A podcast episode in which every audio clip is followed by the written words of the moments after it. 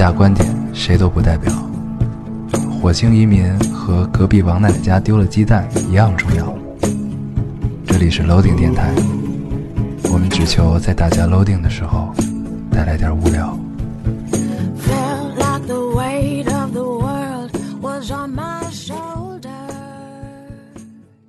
呃，谢谢大家的收听，这里是 Loading 电台，我是老高。我是烟偶，呃，这是我们电台成立以来的第一期节目，呃，大家可能还对我们不是很熟悉，咱俩先自我介绍一下呗。嗯，那我先来，啊，你先来。行，嗯，大家好，我是烟偶，呃，之前算是一直处在一个旅行的状态吧，然后最开始旅行是高中，然后第一次拿起相机，没想到之后就是改改变了自己所有的人生规划吧。后来包括现在也是在从事跟摄影有关的工作，然后大概一年前稳定下来，然后去思考很多事儿，加上也是之前的一些沉淀吧，然后目前也在从事的是摄影的拍摄项目，嗯、还是拍跟家呀、家乡，包括我们各种变迁之间的跟人到底有什么关系的这些项目吧。我说明白了吗？那，差不多，挺好的。啊，然后是我哈，我是老高，嗯，呃，我也算跟燕偶的工作性质差不多吧，呃，也是个摄影师，之前一直拍图片摄影，然后最近开始逐渐的，呃，接触电影摄影，然后有时候会跟剧组去拍摄一些东西，呃，我们两个做这个电台。呃的原因基本上就是我们俩平时没事儿就老坐在一块儿，然后聊这个聊那个的电影啊、摄影啊、艺术啊、生活啊、蛋逼啊什么的 啊，对。然后呢，再加上我们俩特别喜欢跟大家分享这些事情，所以就想要不然咱们就做一网络电台，嗯，然后呢，大家愿意听的就听，不愿意听的你就给我们关了就完了呗。可能大家也觉得，嗨，反正就是我们俩的一些呃想法吧，嗯、大家全当一个经验听，然后其实算不算上的经验，我们俩也不敢说，但是至少是一种经历吧，当做一个经历听，当当个故事，对。嗯，呃，我们这电台叫 Loading，呃，大家可能比较好奇是为什么？这名儿是你想的，你说呗。这名儿吧，就是也也是一闪念，就是后来就是发现大家都是在这种，这算是一个常态。不管你是在看照片，你玩游戏，然后你看视频，你不管怎么样的时候，都是一种你一定要去等待，然后等待它出现，然后去看或者怎么样怎么样，算是一个很常态的这么一个，呃，可能我们花花的时间大部分都在这上面了。然后在这个途中，你到底去干了一些什么？我觉得特别有意思，就是这嗯这是一个很很很游离的这么一个状态。嗯。然后另一方面呢，就是我们这电台内容聊的吧，就什么都有，呃，都是大家身边可能都经历、都在、都正在经历的一些事情。然后 loading 这个状态呢，在我们生活中也是无处不在的，所以嗯，就两方面都很契合吧，所以最后就就定了这个名字。然后咱们说一下这期的主题吧。这期我们，呃，我们一开始定了好几个主题，就是到底什么能当做第一期能呈现给大家。后来还是决定以十八岁为一个这种节点，然后去谈一谈我们自己十八岁之前之后的这整个的一个状态。后来就想出来一个名字叫“十八岁不知道嗯，不知道 啊，这个这个词儿之所以就是定为这期十八岁的主题，是因为我们俩前两天给我们一个朋”，友过生日，十八岁生日的朋友，对，一个过十八岁生日的朋友给他过生日，对，啊，然后我们就问他，这个啊十八岁了有啥感想呀？然后人家坐那儿待半天，然后说了句不知道，然后这期的主题就有了，就是不知道，因为这不知道这个这个状态，在我们十八岁的时候就是这样，就是其实是它是一种迷茫，然后是一种对未来的对，就是咱们就回想起自己当时那种状态，呃，其实用迷茫和这种憧憬都不能去概括，嗯。就是说白了就是不知道，但是因为不知道才有趣，才能去嗯往下走吧，嗯。往下走的这么一个状态。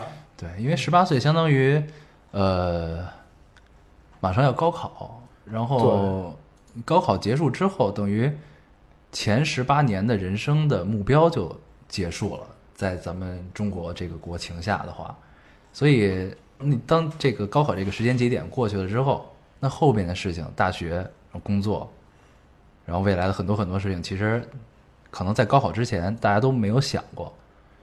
对，因为那会儿一心，呃，可能可能大家是一心只知道去学习啊，然后去有一个很明确，大家都一样的这种既定目标，不不管最后实没实现，有没有考上你希望考上的大学，上你想上的学校，嗯，但是它结束了，对，十八岁就是这么一个节点，同时它是一个是你成年，嗯。成年这个事儿特别有意思。其实说白了，年龄对于我们来说，基本它就是一个数字。嗯嗯，你可能二十几岁，你只要心态是十六岁，一直都是十六岁。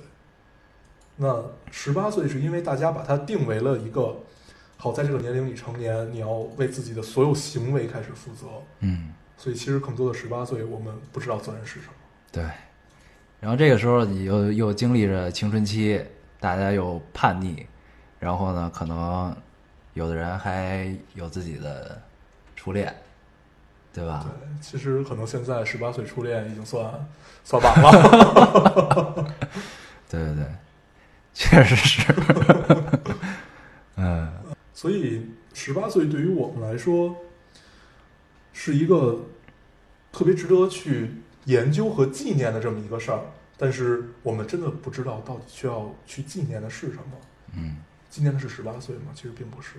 嗯我觉得十八岁总结出来可能是爱情，是责任，嗯，还有不知道。对，其实就是，其实很很多种很多场合下，其实大家都聊过这种啊，什么十十七岁雨季啊，十八岁怎么样，就这种这个年少轻狂、很青春的这么一个时节。我觉得十八岁对于我们这种现在已经二二十多岁的人来说，哎，它其实就代表着我们青春的回忆嘛，对吧？你十八岁那会儿什么样啊？我十八岁那会儿，长发及腰。那会儿对你那会儿，儿闹摇滚是吧？嗯，闹摇滚闹我，啊，摇滚闹你。就是也不算闹吧，那会儿就是，可能也是因为青春炙热，怎么着？那会儿是一个挺典型的坏坏孩子的代表，但是你说坏吧，也没多坏，至少我现在看起来没多坏，嗯，就留个长头发，对，长头发怎么了？不是那会儿老师觉得你坏，你就是坏孩子，嗯，你知道吧？对，但是然后大家也觉得你是坏孩子，因为老师觉得你是坏孩子。我不坏。那会儿大家觉得我挺好，其实我是一个特别善良的人，对对，你很这块儿善良后来必须得减下去啊。对，然后我呃我的十八岁可能就跟你不太一样，那会儿我不闹摇滚，我听摇滚。对，那会儿我重要的也是多听，对，然后瞎玩儿。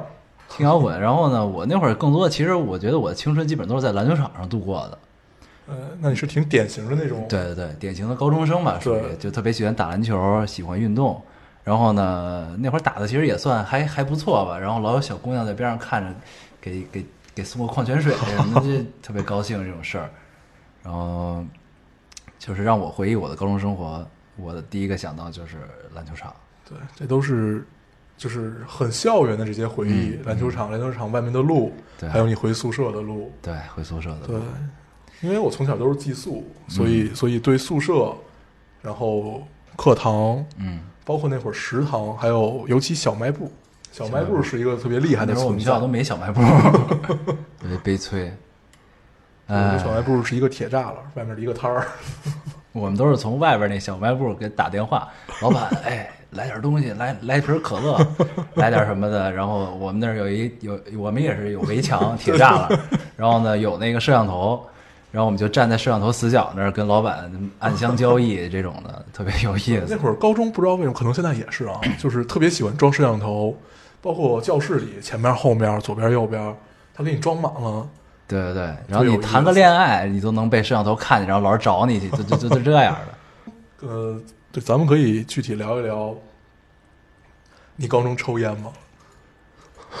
你聊这个是不是不太不太健康？就是反正我在在校园里，尤其在你大学以前的校园里，抽烟是一件足以证明你是个坏孩子对对对和这确实是和你就是你会，但是你会认识很多好朋友，对，可能就是不管他是酒肉朋友还是什么朋友，他至少活在你的青春里，而且就是一闪而过。哎，你记得我 我大概在春节的时候，今年春节的时候发过一条微博，啊，我说那个呃，每年都有很多不知名的短信，就是电电话号码给我发短信，祝我节日快乐。对对对然后我没有存他们，然后我现在也不可能去好意思再问他们是谁。对对，我也老收到这种短信，对就特别不好意思而且。你发现他们今年求了，不是今今年今年跟你说了，然后去年也说了，前年也说了，但是你一直都没好意思去问。对对对然后只能越来越不好意思。嗯，所以当时我就说，我很感谢这些在我生命中一闪而过的这些人，嗯他们一定在你生命中留下过一些什么，你才会去存他们的电话。对，不是他们才会有你的电话，你没存人电话好吗？就因为换手机这件事儿，我又很懒。对，这些肯定就都是在咱们青春记忆里出现过的人，只是我们现在可能想不起来了，对对吧？但是他们还是在，对，他们存在一个在你手机里不知名的号码，对，我相信这个这现在听我们节目的人，可能多多少少都会有这种经历，我觉得。对，可能嗯，像年轻一点的，可能还体验体体会不到。下回记住一定要存下这些号码。对该存的还是存下来吧，免得以后尴尬。哎呀，咱们说说自己高考那会儿的状态呗。其实，哎呀，我就我其实挺喜欢那会儿我高考高三的时候的那种状态的，因为我们是寄宿学校，嗯，寄宿学校呢，嗯，就等于呃一周回家一次，然后呢，平时周中的时候都在都在学校过嘛。然后我们高三的时候呢，我身边有好多就是呃去学学艺术的人，就是考这个北京电影学院啊、中央戏剧学院之类的。然后他们都会在就是上完课之后，然后去外边上这个补习班，然后有学表演的，有学播音的，呃。那会儿我就等于什么都没学，我就高考就完了，就这种状态的。然后呢，我就自己一人，就等于是上完最后一节课之后，然后我我宿舍里的好朋友们就都出去了，就都到外边上课去，就剩我一人在那儿。然后呢，那段时间基本上就是打了下课铃，大家都出去玩去了。然后有的就去学校外边上课去了，我自己往那儿一坐，拿出一本课外书就开始看，看到饭点儿啊，自己吃饭去了，吃完饭自己回来上晚自习，这大概持续了多久？好几个月，就整个高高高高考之前都是这个状态。嗯，差不多吧，得有得有三四个月，四五个月。但是其实就是在在这种其实一个人的这种日子，现在想起来特别美好。对当时当时那种状态应该也很好。对我当时其实挺享受这种状态，就在别人看来，就是可能觉得哎，老高挺挺寂寞，就一人儿。然后当但是我自己其实挺享受这种状态，因为那段时间其实就是一种放空的状态嘛。嗯，然后再加上那会儿，呃，其实主呃放在学习上的精力不是很多啊。然后呢，其实就是不学习，对吧？不能这么说，就是放在学习上精力不是很多，然后呢，再加上就是一直这种一个人的状态，就会导致你自己不由自主地去想很多以后的事情，然后想什么了？就是想以后会想做什么，因为当时其实说起来，哎呀，自己高中生活还是还是有一些遗憾的。对，嗯，那会儿其实更多的还是关于高考这些遗憾吧。对，呃，我们俩都艺考过，嗯，也都失败了。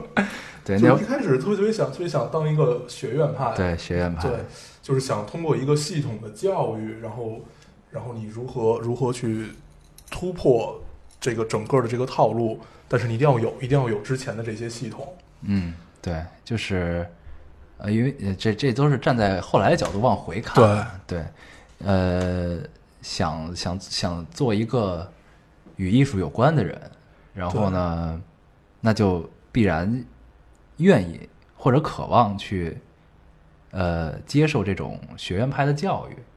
对嗯，当时咱俩考的都是北京电影学院，是吧？我考的导演系，啊，我考的摄影系，然后那会儿学画画，因为其实当时我是属于自己觉悟的晚，到高三才嗯，才去想这个事儿，然后那个时候再去学，其实已经比较晚了。然后呢，然后但是自己有这个愿望，那就试一试吧，反正最终也就失败了。这其实真的是我自己的一个遗憾。嗯，你呢？那那其实就差不多。那有说更遗憾的话，也就是高中可能没有没有没有足够多的时间再去多看一些书。后来现在想想，做深入阅读的时候，都是在上课的时候，对对对，真的上上课时间是阅读的最好时间。学生时代的，你们懂吧？哎呀，学生最好的时候，其实可能可能不对啊。作为我们俩来讲，对对，这是我们两个自己的个对个体情况就。就是上课的时候是最适合你好好看书的时候。看什么书，自便吧。嗯，你那会儿看啥书啊？我高中看的更多的可能都是，就是一些，哎呦，我真真想不起来高中看什么书，但是好像是那会儿是真是什么都看。你那会儿是不是看古龙啊？你跟我说过。我古龙我是从小看到大，啊从小学，但是高中那会儿确实是古龙的爆发期，就是看古龙最多的时候。嗯呃，对，这就可以聊一聊特别有意思的。呃，古龙和村上春树这两个作家，都是在我年幼无知的时候给我性启蒙教育的。尤其村上春树，什么启蒙？呃，我说过一次了，什么启蒙？我说过一次了。没听清。嗯，性启蒙。哦，好吧，待会儿逼掉这块儿啊。嗯，你继续。啊，对，然后、嗯他妈的，我说到哪儿了？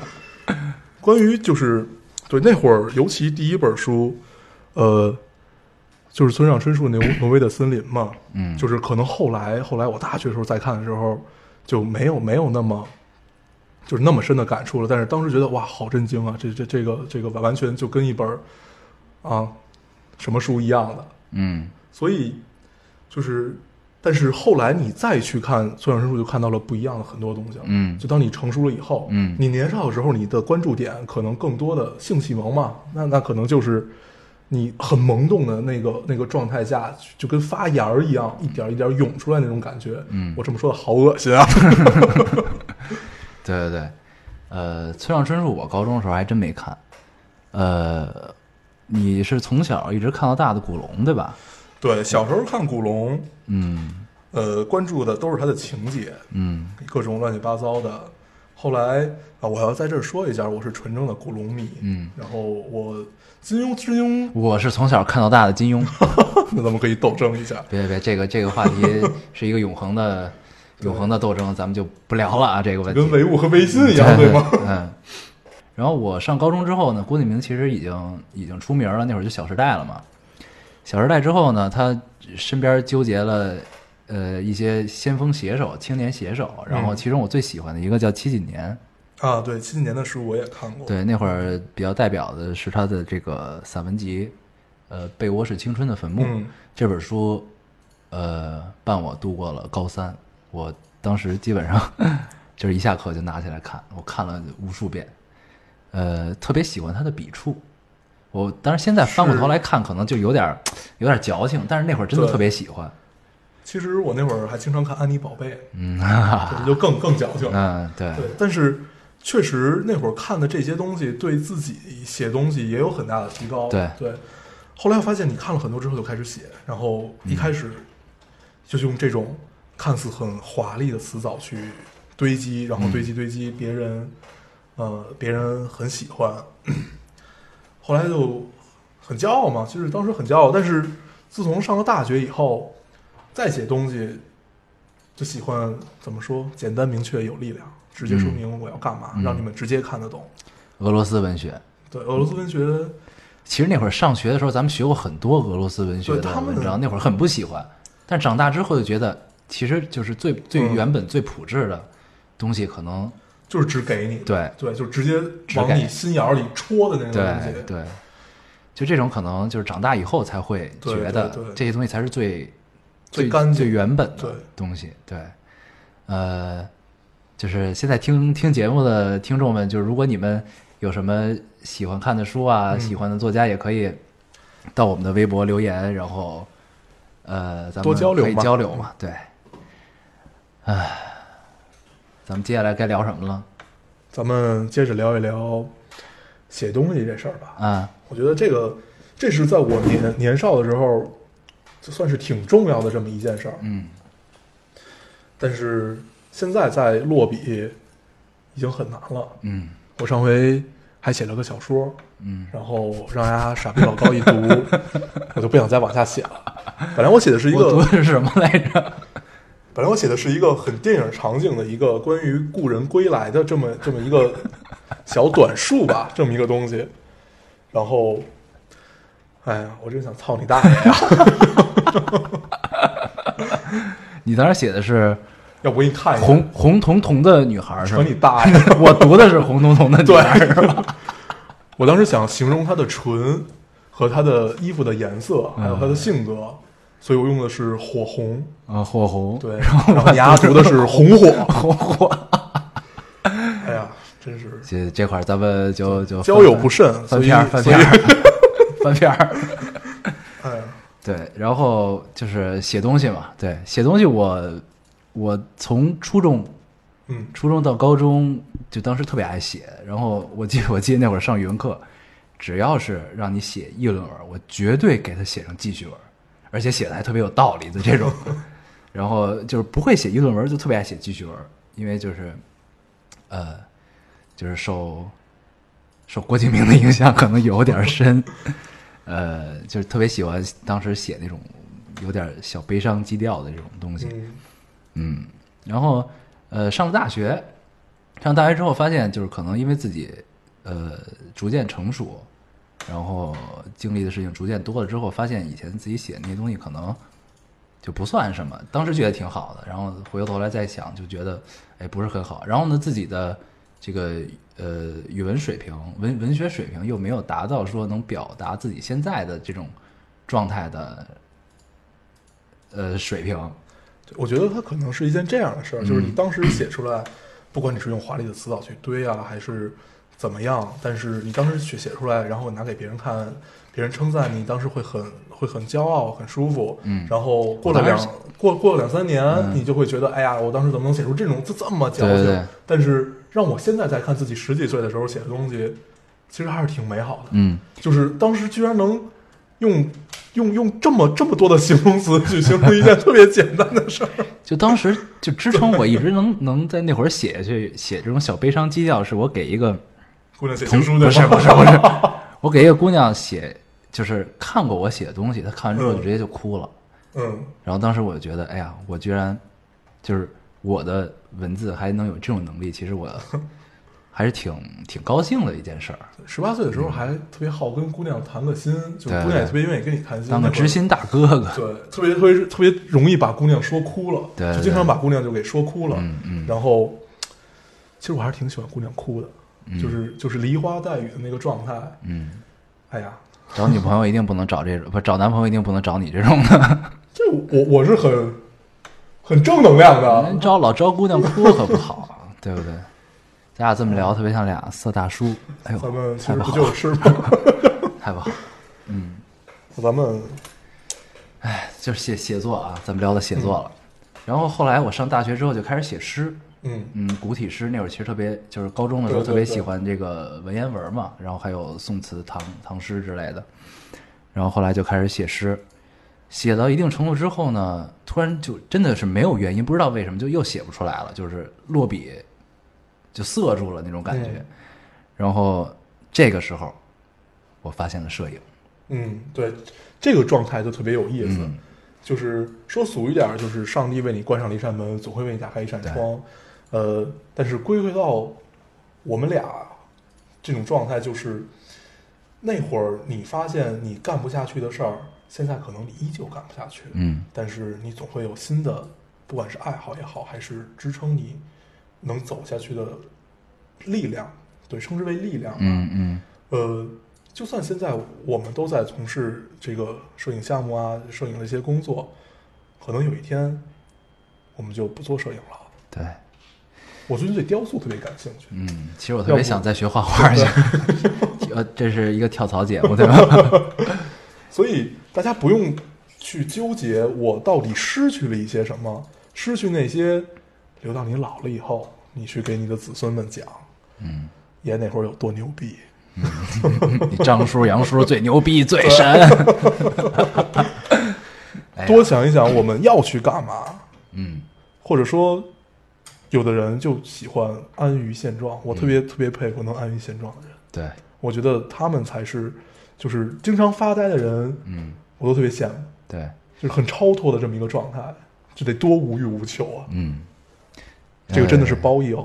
对，之前咱们俩讨论过，就是那会儿咱们刚就大学快毕业的时候，嗯，对吧？咱拍那个短片儿里边不是说过一、段话？梦想，就是当时我们俩觉得，呃，就是自己其实还挺清高的那种状态，因为我们为了自己的梦想在坚持，或者对就是这都是说的好听的嘛。嗯，但是后来就是我们发现，其实，嗯，那些追求金钱的人、追求名利的人和我们这些追求自己梦想或者呃理想的这种人，其实本质上是没有区别的。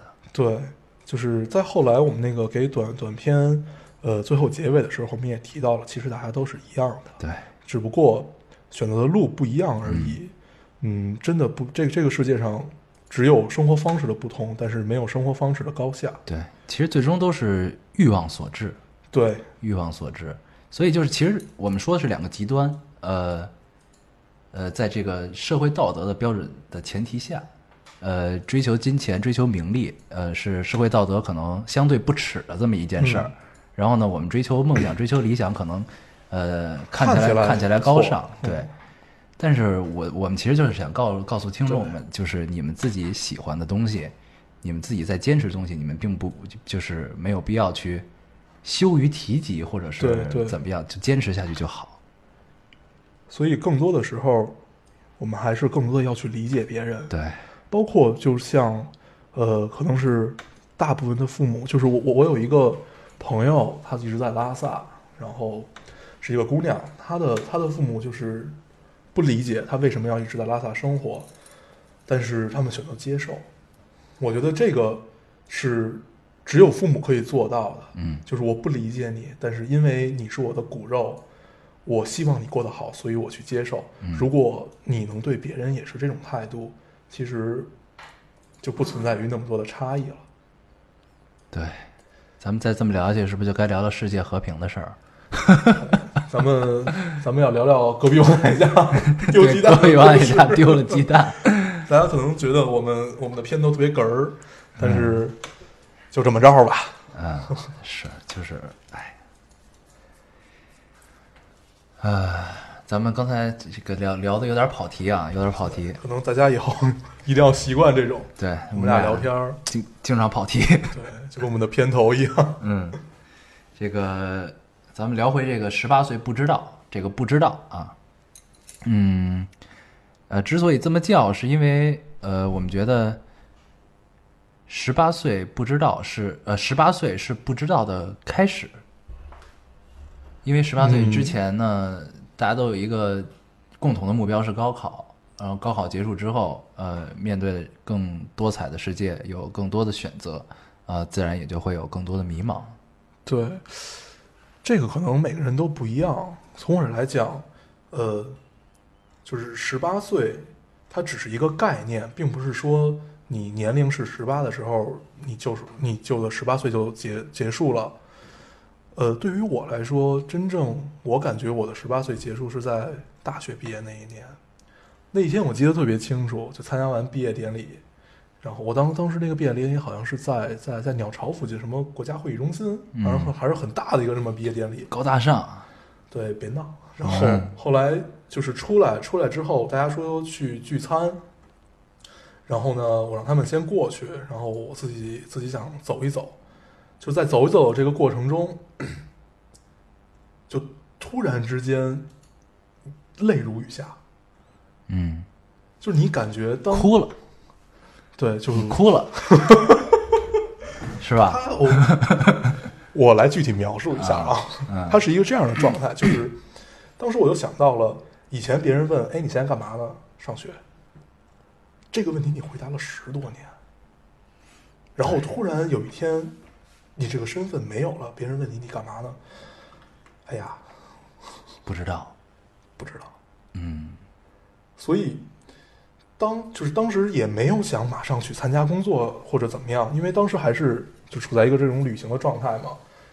当时好像下一站是哪儿来的？好像下一站还是拉萨。然后，嗯，你是个浪人，嗯，浪人不是要配把刀吗？嗯 我觉得可能，哎呀，称之为就间隔年吧，尽管间隔了不止一年，嗯比较合适。嗯嗯，间隔年，呃，我的十八岁的结束，其实就是就是不应该叫十八岁的结束，应该叫十八岁是个概念的结束。对十八岁这个概念的结束，呃，跟你时间差不多。嗯我是呃大学毕业的时候之后去了一趟厦门，啊，去了趟厦门，然后在那块儿到处转嘛。后后来去了一趟这个厦门大学，号称中国厦大呀嗯，中国最美的大学。当时我走在校园里的时候，这种感觉，哎呀，真好，又特别美。然后呢，迎面走来的都是呃面若桃花的这个这个学生，呃莘莘莘学子们。然后呢，如果搁在我大学毕业之前，我可能会感叹，就是说你看人家学校多漂亮。啊，你看人家学校多漂亮，我当然要好好学习，我考过来多好啊。然后呢，但是我是大学毕业之后去的，我去的时候，当时我特别想这么感叹，但是我发现我好像没有资格这么感叹了。就是我不再是一个大学生，学校就是校园里的东西，可能跟我就再也没有关系了。对，它就这种感觉，就是当你持续了十多年这么一个状态以后，然后突然有一天告诉你你不必再来了，对，就特别失落。对，就是，所以你现在能明白我什么泪如雨下了。你你哭了，是不是？哎呀，咱们好像不知道该说什么。对，那这期 就这么着吧。对，咱们好像每每每回，包括那个短片儿，最后也是这么结束的，就是我说，哎呀，真不知道说什么了，就这么着吧。对，就是啊，咱们咱们总结一下啊，总结一下，就是咱们聊这期十八岁不知道，最终想告诉大家就是，嗯，未来并不可怕。对，不知道是一种常态，对，不用害怕这个不知道。嗯，另外呢，也要更加珍惜自己现在上上学的日子。对，上学，如果你们呃还在对，如果你们还正在上学，好好上，好好去感受，不管你在干嘛，不管你有没有真的在学习，但是对，至少你在学校。一定要珍惜在学校的日子。大概就这样。那那谢谢大家，嗯，谢谢大家收听听我。们唠叨这么多。大家可以在新浪微博搜索 Loading Radio 老丁电台来关注我们，我们会在上面更新一些关于电台的及时的动态。呃，另外大家有什么建议或者意见，可以通过微博给我们留言，让我们看到。好，再次谢谢大家的收听。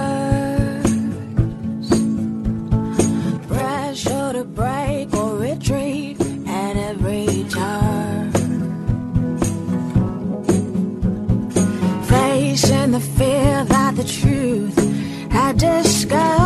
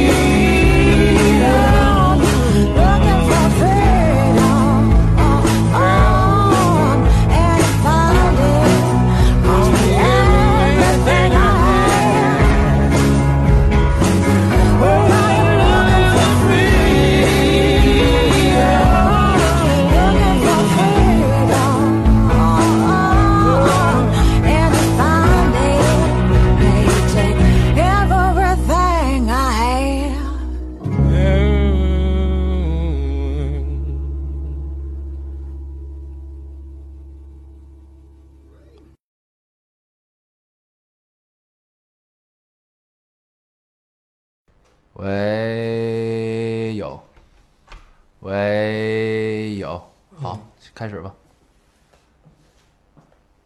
说开开始了，已经录了，对对对。